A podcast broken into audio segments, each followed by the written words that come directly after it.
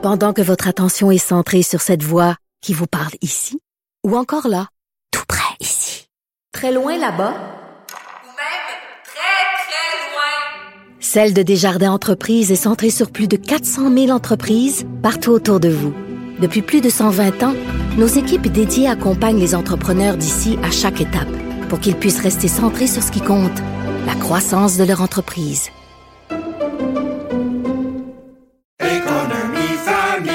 Ici Ricardo. Et Émilie, marchand d'IGA. On a envie de vous inspirer à bien manger. À moins de 5 la portion. Suffit de repérer les produits valeurs sûres et de les cuisiner avec une de nos recettes. Les valeurs sûres, c'est bien pensé, hein? Bien sûr! Détails sur IGA.net.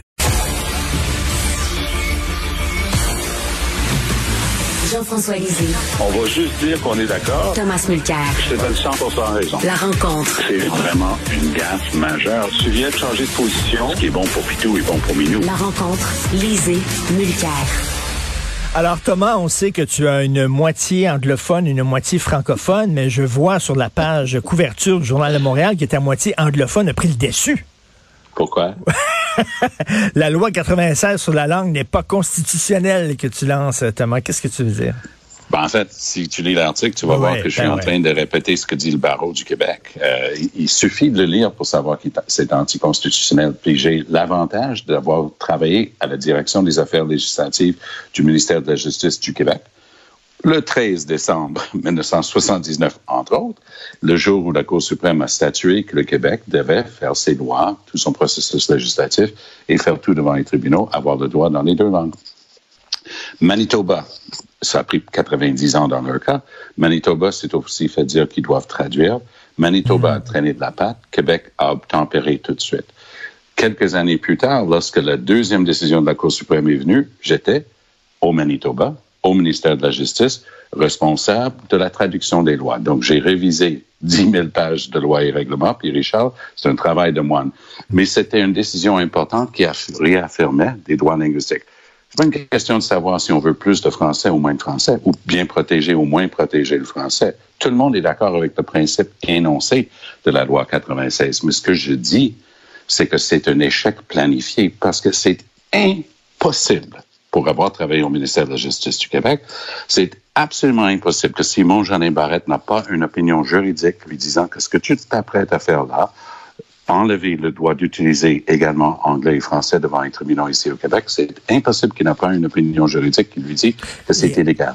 Et le barreau du Québec vient de dire c'est illégal, anticonstitutionnel, ça va fragiliser l'ensemble des décisions des tribunaux ici, et c'est irresponsable d'un ministre de la Et, Justice. et Thomas, d'agir est-ce que tu dis, est-ce que tu dis que ça va fragiliser aussi euh, les, les- les communautés francophones dans le reste du pays? Bah, en fait, Ben- c'est c'est écrit dans le ciel Mm. que si jamais Legault faisait ça, c'est garanti, parce que le Manitoba, ils en ont encore ça comme une os de poulet à travers la gorge. Ils ont détesté être obligés de mettre le français dans leur loi.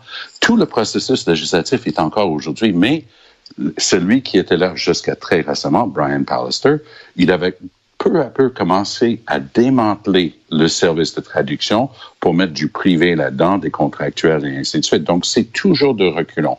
C'est 100 fois plus fragile le français hors Québec, mais on a tendance à oublier que s'il y a environ un million d'anglophones et parlant anglais au, Québec, il y a environ un million et parlant français en dehors du Québec. Donc, pour ce qui est de ces communautés-là, oui, ça va les fragiliser. Au Nouveau-Brunswick, il y a une partie politique qui systématiquement se présente, souvent gagne quelques sièges, parfois la balance du pouvoir. Leur seule thèse, c'est d'être contre le français et le bilinguisme au Nouveau-Brunswick. Ça prendrait pas beaucoup pour quelqu'un, justement, dans cette province-là, d'enlever le français aussi. Et Jean-François, est-ce que tu es d'accord avec le barreau? Ben, il, il est possible que le barreau ait raison légalement. Ce que ça signifie, c'est que euh, il y a un cadenas constitutionnel dans la Constitution canadienne euh, qui empêche le Québec de décider que le français est vraiment sa langue commune, y compris dans les affaires judiciaires. Euh, alors, Tom a peut-être raison qu'à la fin, la Cour suprême va dire vous n'avez pas le droit de faire ça, c'est-à-dire cet aspect de la loi 96 est inconstitutionnel, puis, puis dans ce cas-là, la clause non-obstant ne s'applique pas. Tout ce que ça va démontrer, c'est que euh, le Québec, au sein du Canada, n'a pas le droit de dire que c'est la prédominance du français, y compris en matière judiciaire. Et que donc, si on veut que le français soit la langue commune en matière judiciaire, il y a juste une chose à faire, c'est l'indépendance du Québec. Oui, et, et, et Jean-François est en train justement de montrer par A plus B que c'est la thèse qui sous-tend l'action du gouvernement, puisqu'ils savent que ça va être battu en brèche devant les tribunaux. Donc, c'est comme ça que je conclus mon article d'aujourd'hui. C'est un échec planifié de la loi 96 pour mieux justement se tourner de bord et dire ben on est dans un carcan constitutionnel, on peut pas euh, agir comme oh, on oh, attends, Thomas, tu es en train de dire que finalement euh, François Legault est un souverainiste euh, qui se cache, qui se déguise en, en, en fédéralisme, mais finalement que son but c'est de montrer que on n'a pas notre place au Canada. Ça, c'est la thèse de Jean-François, qu'on n'a pas notre place au Canada. Je suis pas persuadé que Legault est rendu là encore, parce qu'il a déjà été là dans, son œuvre politique, mais il est certainement, avec sa visée, en train de dire ce carcan constitutionnel devrait plus nous empêcher de faire ce qu'on souhaite faire là. En, en 1977, le 26 août, lorsque le Québec a adopté la loi 101, il y avait une disposition qui faisait la même chose pour la législation. On disait, on va faire une traduction qui viendra plus tard, mais le processus législatif au Québec serait plus euh, les, deux langues en même temps. Guy Rocher a donné une conférence, j'y étais avec quelqu'un qui s'appelait Pierre Laporte, pas le même, Pierre Laporte qui était au Conseil de la langue euh, par après, et Michel Sparer, le rédacteur de la loi 101.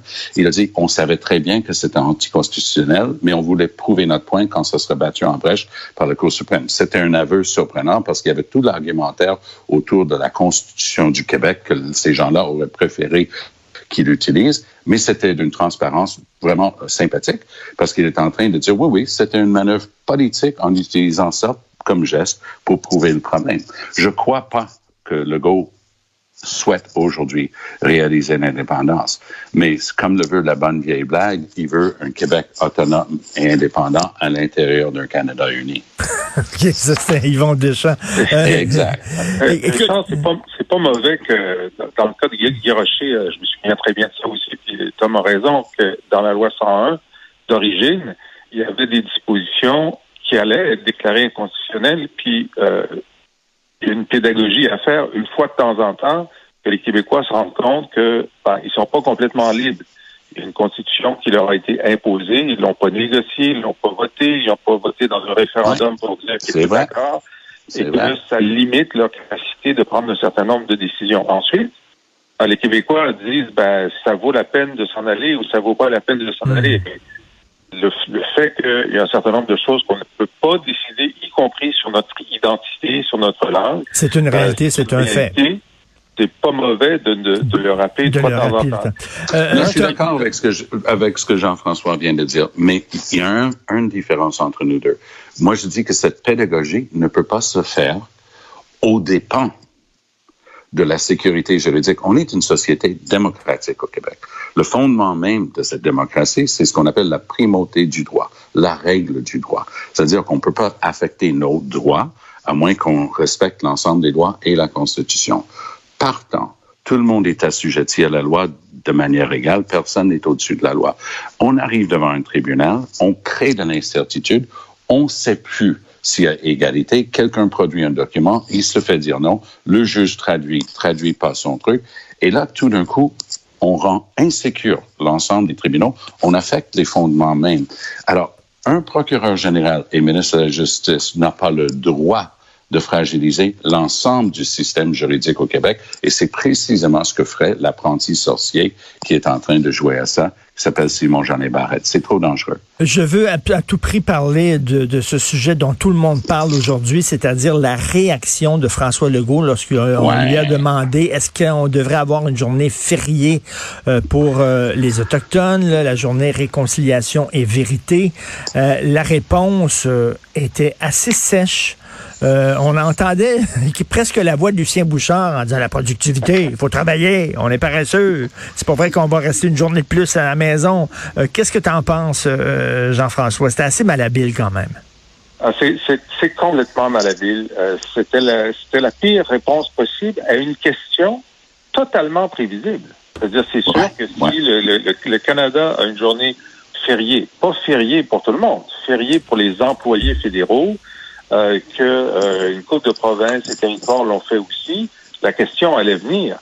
Puis moi, je pense que la meilleure réponse, c'est de dire, écoutez, je vois pas comment donner congé aux fonctionnaires, ça aide les Autochtones. J'aime mieux prendre l'argent puis le donner aux Autochtones pour l'éducation ou autre chose que donner congé à des fonctionnaires. Euh, je vois pas en quoi ça aide. Ça, je trouve que c'est une bonne réponse.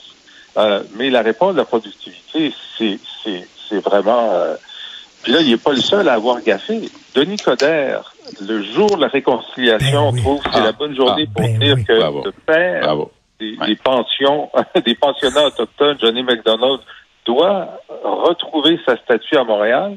Et Pierre-Éliott Trudeau trouve que c'est une bonne journée pour commencer ses vacances. Justin, Qu'est-ce qui s'est passé dans ces trois gars-là? Qu'est-ce qu'il y a eu dans leur café ce matin-là pour que chacun fasse un concours de gaffe de la journée de la réconciliation? Thomas, Ouais, mais euh, oui, oui. C'est- à chaque fois que Jean-François fait ce lapsus, appelé Justin Pierre Oui. Elliott, je, je suis en train de glousser dans mon salon. Mais, Ah euh, oui, j'ai encore appelé Pierre. mais euh, je, vais, je vais aborder ça sous l'angle purement politique, sortir un peu justement de, de la discussion de, de fond et, et regarder l'image que ça, ça communique. Et quand j'étais au Parti libéral à Québec et quand j'étais le chef du NPD à Ottawa, on avait de l'information similaire en, en provenance des focus groups et des analyses. Le mot productivité est utilisé et compris par des gens comme François Legault comme voulant dire une chose très spécifique en économie. Le mot productivité est entendu par un travailleur comme étant, quand Legault dit on n'a pas assez de productivité, le travailleur entend tu travailles pas assez fort, arrête de flâner. C'est tellement mal reçu que les gens qui ont cette information-là ne l'utilisent jamais d'une manière abrupte et globale comme il vient de faire là. Donc, il aurait pu dire, ben, nous, on trouve qu'il y a suffisamment de, de jours fériés, si, si on n'en ajoute pas pour quelque chose, il aurait pu se cantonner à ça. Mais c'était contre le backdrop des deux, trois mauvais jours qu'il avait eus avec Greg Kelly, avec tout ce qui se passait à, à la Chambre. Il, a- il, est- il a l'air bougon, il n'a pas l'air de bonne on, humeur. on- revient, on revient, Thomas, sur ce que tu dis souvent, son arrogance un peu. là. C'est le talon Oui. d'Achille de M. Legault. Là. Oui, mais il a l'air fâché. Et il a l'air fâché avec tout le monde qui ne pense pas comme lui. Ça veut dire que c'est une gang d'imbéciles, d'épais qui ne comprennent pas. Et lui, il, il persiste et il signe. Il va avoir dans les dents aujourd'hui un rapport de coroner qui va lui dire il faut commencer en reconnaissant qu'il y a du racisme systémique, puis après, il faut agir dessus. Évidemment, il va se débattre comme un diable dans l'eau bénite, mais je, dois absolument euh, renforcer ce que, Jean-François vient de dire sur la décision invraisemblable de Justin Trudeau et de son équipe. Je ne sais pas si vous êtes comme moi, mais honnêtement, moi, je suis tanné de, ce- ton de voix qu'il utilise, un peu sotto-voce, un peu roman de savon à la télé. Ah, vous savez, il faut comprendre que les Premières Nations et ainsi de suite. Donc, il donne des leçons de morale, toujours avec ce même ton. Un, un instant, quand vous entendez ce ton-là, ce que je dis est très sérieux et très important. Moi, je deviens dingue avec ce ton-là. et hier, il a décidé que la meilleure chose à faire, c'était de prendre un avion du gouvernement du Canada, de partir littéralement à l'autre bout du pays. Moi, je suis déjà allé à Tofino, sur le solide du Vancouver, à l'extrémité. C'est magnifique. Je ne blâme pas de vouloir prendre une vacance là-bas. Mais le jour Ben oui. de la reconnaissance, de la réconciliation et de la vérité, et, et son, son équipe, hon- honnêtement, là, trouve de meilleures excuses la prochaine fois. Ils ont dit, ben, en fait, et il faut savoir, il a passé des heures au téléphone à parler avec des gens des Premières Nations. Ah, ouais? Est-ce qu'on peut avoir des noms, puis exactement combien de temps avec chacun? Regarde, c'est une erreur monumentale. les- les- Pas les- seulement de Trudeau, mais une gaffe de son équipe. Jean-François. Il a vu que c'était un jour férié. Il y a un jour férié pour les employés fédéraux. Il dit, moi, je suis un employé fédéral, donc je vais ça. prendre une journée de congé. Jean-François, tu disais en quoi ça aide les Autochtones de donner un jour férié aux employés, euh, aux fonctionnaires? En quoi ça aide les Autochtones de s'habiller en orange? Tu sais, hier, là, il fallait Ah, ben, apporter ça. quelque chose d'orange pour montrer à tout le monde qu'on pensait aux Autochtones. Qu'est-ce que ça donne, ça? Ben, c'est un, c'est un signe de, c'est un signe de solidarité. Tu sais que ça vient du fait que euh, Voilà. une jeune autochtone euh, avait, un, avait, un cospa- avait justement un gilet orange pour son premier jour d'école euh, au pensionnat. Elle se l'est fait enlever. Elle l'a jamais re- retrouvé euh, et, et ça faisait partie de sa de sa détresse d'être euh, d'être euh, donc euh, dépouillée du choix qu'elle avait fait et euh, et c'est devenu euh, la, la- euh, c'est devenu un symbole. Alors que ce jour-là, on met cette couleur-là, c'est un signe de solidarité que je trouve plus important que d'être employé au poste et d'avoir congé ce jour-là. Mais c'est vrai, là, que- qu'est-ce qu'ils ont bu dans leur café? Parce que les trois, Denis Coderre, Justin Trudeau et François Legault, ont gaffé là-dedans. faut dire que tout ça a été improvisé à la dernière minute, cette journée-là. Là. Oui, mais il faut aussi savoir quand même que c'est important, comme le jour du souvenir du 11 novembre, d'avoir une manière de réconcilier avec ce qui a été fait. Parce qu'on parle de trouver des sépultures de milliers d'enfants. Il faut quand même avoir une manière d'intégrer cette information si choquante sur notre historique et justement de, faire peut-être des gestes de réconciliation, mais ça commence avec la reconnaissance de cette vérité. Mais je, tu viens de mentionner Coder, j'en reviens pas. Donc, Johnny McDonald était une des personnes responsables de ces politiques, de, non seulement des, des, des pensionnats autochtones, mais des politiques de racisme, voire de génocide à l'égard des peuples autochtones. Donc, son statut est en train d'être déboulonné à travers le Canada. Coder a parlé de ça, pas parce qu'il... Coder n'en a rien à foutre, mm. à mon point de vue, mm. de, de Johnny McDonald. Lui, il essaie de parler avec une partie de son électorat à Montréal. En les, les tel groupe communauté, telle communauté entre tel groupe d'âge, tel groupe d'âge, ils votent beaucoup puis ils trouvent que c'est radical d'avoir enlevé, déboulonné une statue. Moi, je veux dire que je vais le remettre. C'est un geste purement politique. Il n'en a, il n'en a cure de, de Johnny McDonald. Oui, mais mais tu comprends ça, c'est c'est c'est c'est quand même Coder qui a fait en sorte que le, le drapeau de Montréal intègre un symbole autochtone, puis c'est lui qui a introduit cette, euh, ce rituel, d'après moi, euh, contre-productif mmh. de dire au début de chaque discours qu'on est sur un territoire non cédé. Alors, normalement, il devrait avoir ben oui. une sensibilité face à ça. Ben justement, mais, mais il, parle, il parle des deux côtés de la bouche. Ça montre ben à oui, quel point là, il essaie de plaire à deux clientèles différentes. Oui, exactement. c'est vrai qu'une partie de la population trouve que c'est pas, c'est pas au vandal de prendre la décision d'enlever une statue c'est pas le jour de le dire. Tu dis pas ça le ben jour non. de la réconciliation. Tu dis ça n'importe quel autre jour dans la vie. Mais ça, Exactement, tout à fait. Ah non, non. non mais que, pour résumer, je suis complètement d'accord avec l'analyse de Richard dès le départ. C'était la journée de toutes les gaffes autour de quelque chose qui devrait être serein, un, un moment de réflexion, voire même de recueillement et d'examen de conscience nationale. Tout à fait. Merci beaucoup à vous deux. Excellent week-end, Thomas, Jean-François. Et n'oubliez pas, le, ceux qui aiment Jean-François Lisée, vous pouvez lire ses textes et écouter son excellent balado à la boîte à Merci.